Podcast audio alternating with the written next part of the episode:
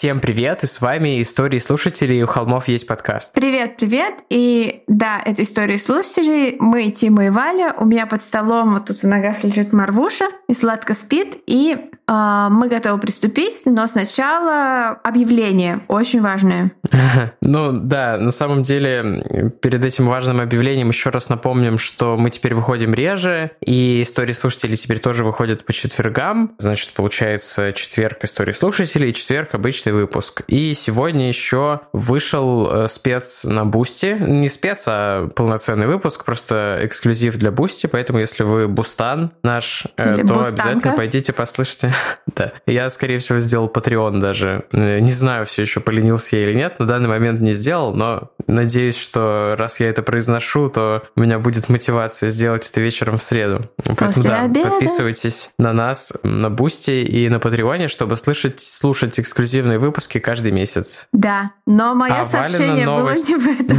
Короче, много нового. Мы тоже не любим новое, но О, тем не менее. Новое. Ребята, нам нужны ваши истории, слушатели, нам нужны ваши истории. Но чтобы нам эти истории прислать, нужно писать на новую почту. Это делается для скорости обработки потока входящих историй. Потому что сейчас у нас почта одна, и туда идет вся наша переписка, и это о май гад. Поэтому мы сделали для вашего и нашего удобства отдельную почту, и звучит она так. stories at у ру. Тима, правильно я сказала? Эд — это собака. собака. То есть сторис, как в Инстаграме, stories. Собака у холмов, ю как словифак, ру. Когда-нибудь сам сайт у холмов ру тоже будет э, иметь какой-то смысл, но пока что только yep. почта там. А пока что только почта, и мы ждем ваши истории на нашу почту. Ребята, если если вы пришлете вдруг случайно на старую почту, то это не трагедия, но лучше прислать на новую. Вот так. Нет, э, короче,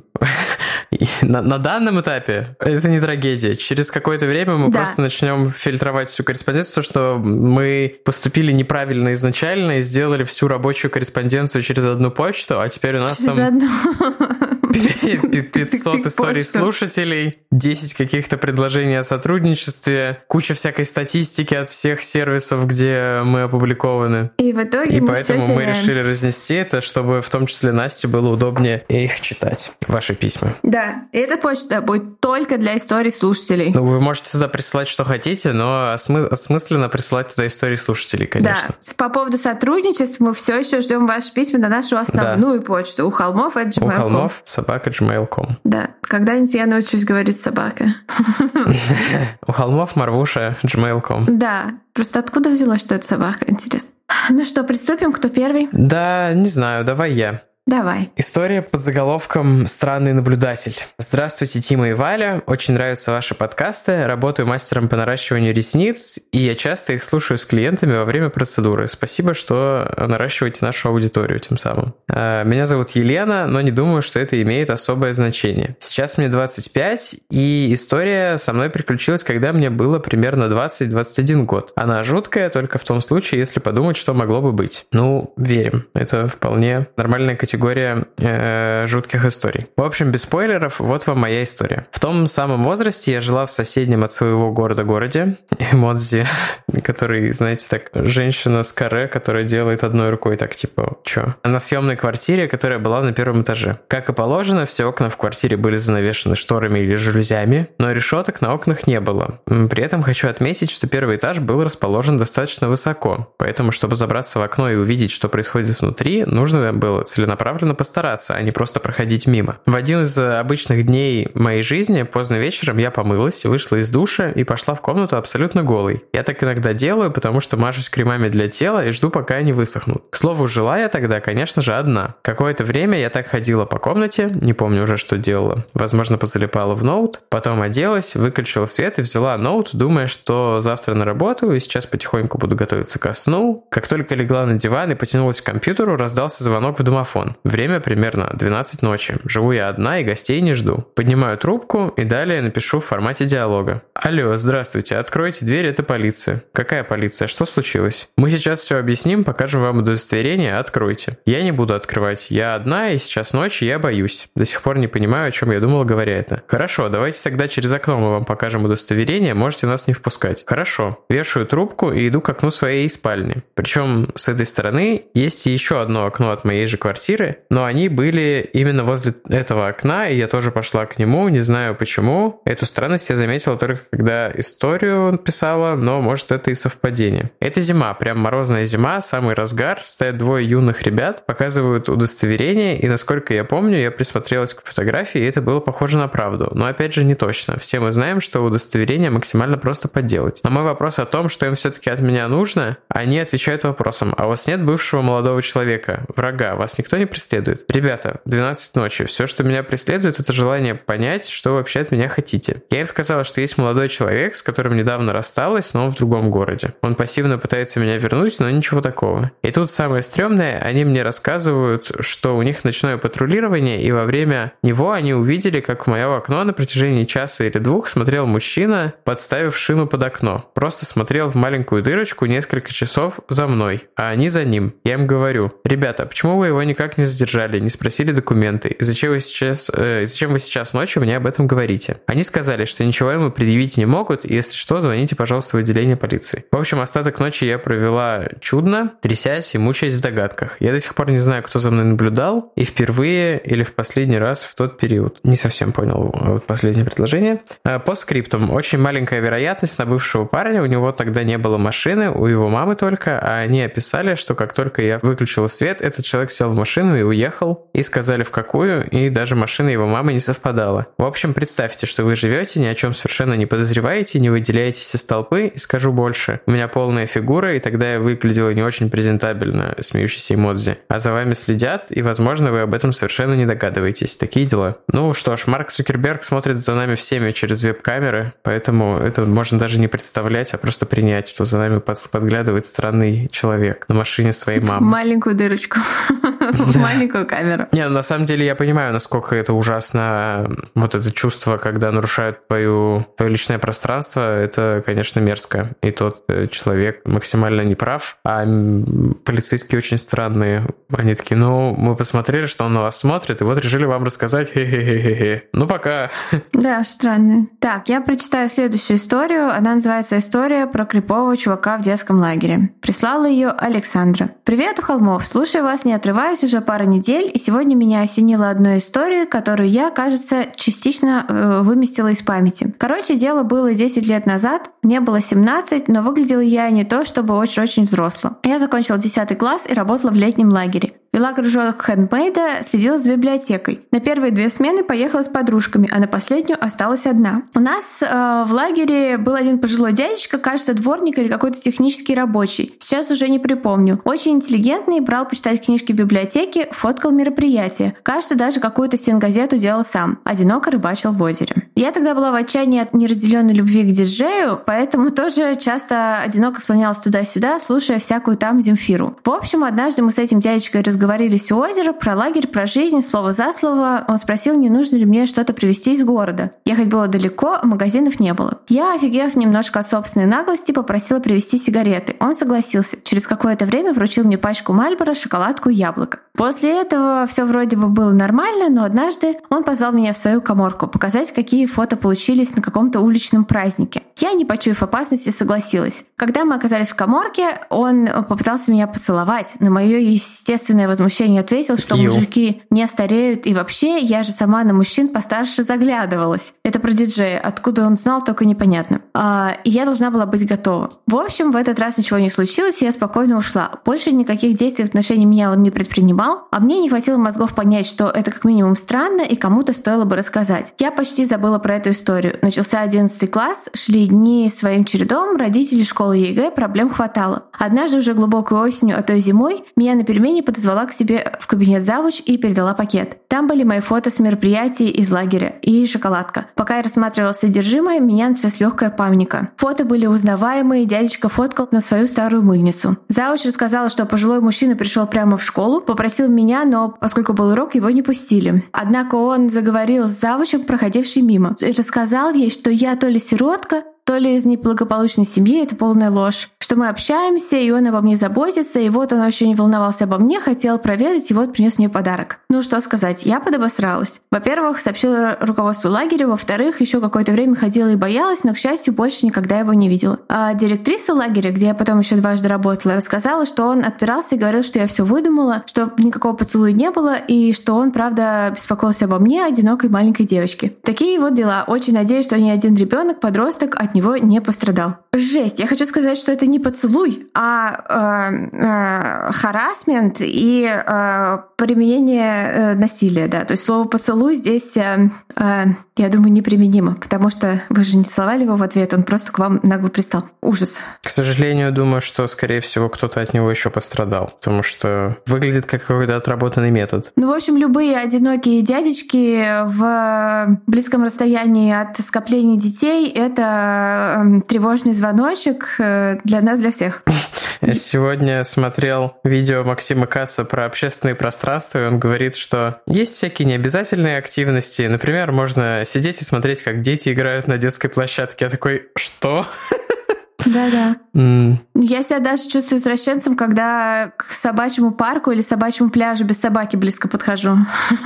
Я просто пялюсь на чужих собак жестко. Ну да, я, в парках тоже пялюсь, но когда э, мы как-то же с Димой были в Тель-Авиве, и там такой классный был собачий парк, и мы просто мы скучали по нашим собакам, мы просто стояли, прислонившись к заборчику парка, и пялились на собак полчаса. Потом такие, блин, Крепонько. Нужно просто подсаживаться, когда это парк, где отпускают собак, нужно просто подсаживаться в общую кучку людей и делать вид, что какая-то из этих собак твоя.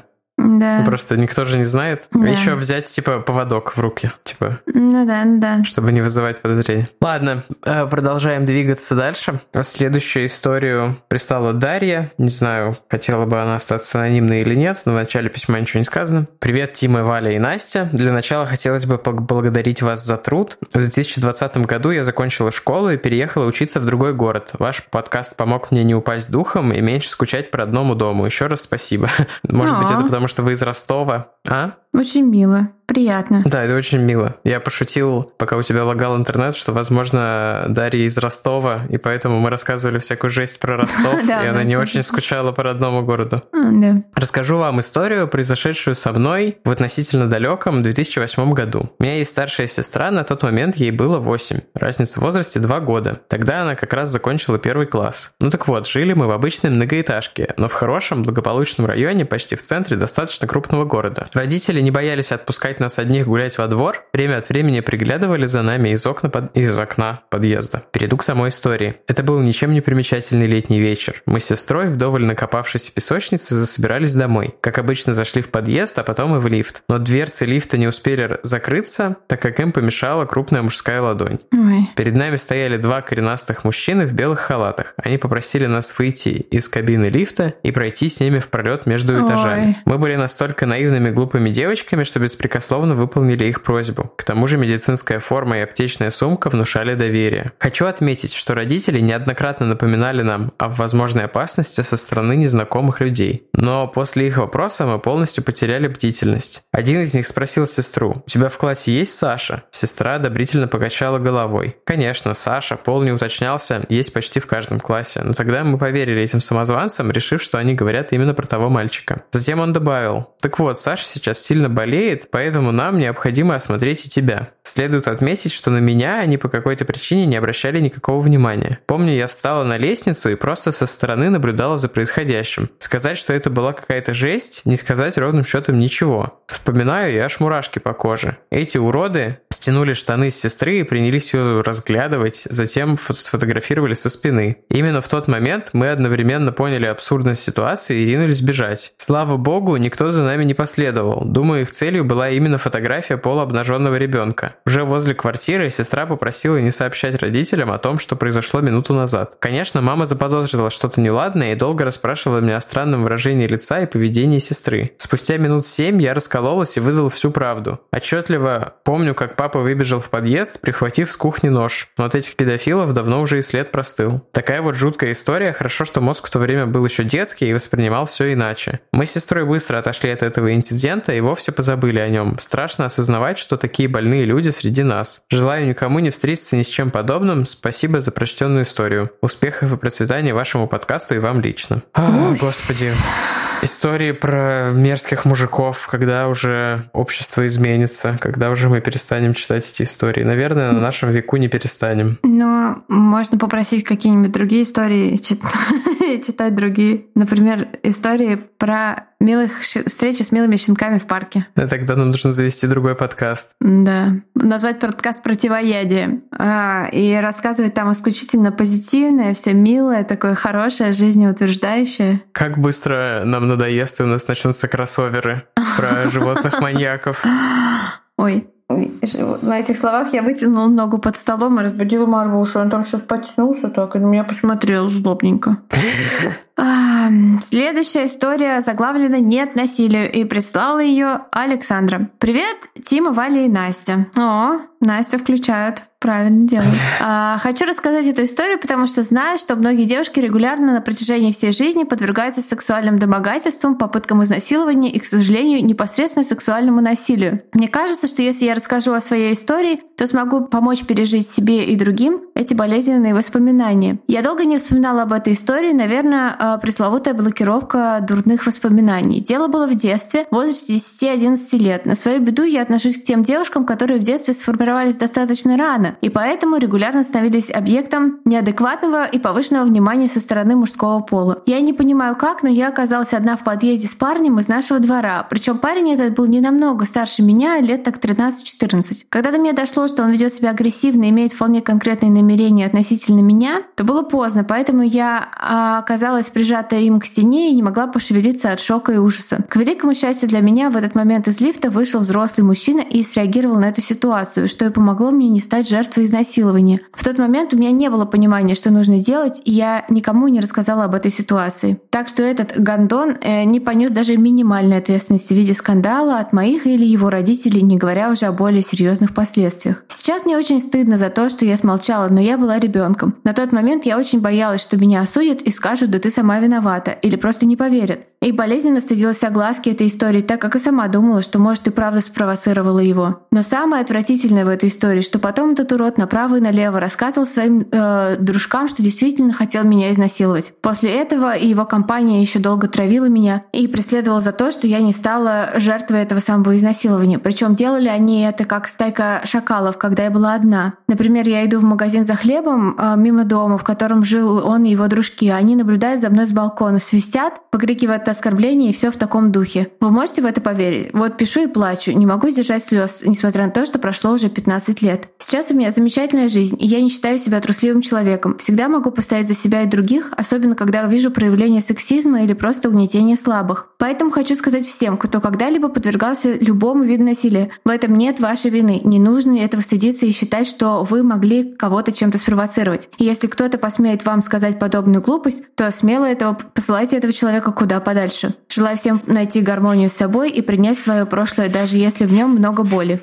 Такие истории, как моя, ни в коем случае не определяют вас как жертву. Хотя я сама использовала это слово в тексте дважды, извините. А наоборот говорят о том, что вы самый настоящий боец и сильная личность. Ух, очень здорово вы подвели, конечно, э, итог. Да, вашими словами это сказано лучше, чем э, мы бы смогли э, косноязычно тут как-то родить. Поэтому да, могу только подписаться под каждой, под каждой строкой и сказать, что вы огромный молодец. И э, ну вот здесь у меня только одна э, как бы мысль, что, ну, то есть в слове жертвы я не вижу обидного. То есть оно, э, ну, то есть вот есть то, что там э, общество накладывает, да, там, там жертвы, там вот какое-то вот, э, э, что-то такое там пассивное, сама виновата и так далее, и так далее, или сам виноват. Но когда какой-то человек, какой-то какой-то какой гандон, как вы правильно сказали, выбирает э, причинить насилие какому-то другому человеку, как бы, ну то есть быть жертвой и сказать, я подверглась там насилию, то есть как бы слово жертва, оно его нужно лишать э, вот этой негативной окраски, которая э, накладывается на него теми людьми, которые считают там, что жертвы сами виноваты и так далее и тому подобное. Что там, когда мы заболеваем, мы же тоже как бы, ну, не знаю, жертвы болезни, но мы это не выбирали, это просто произошло с нами, и поэтому, ну, то есть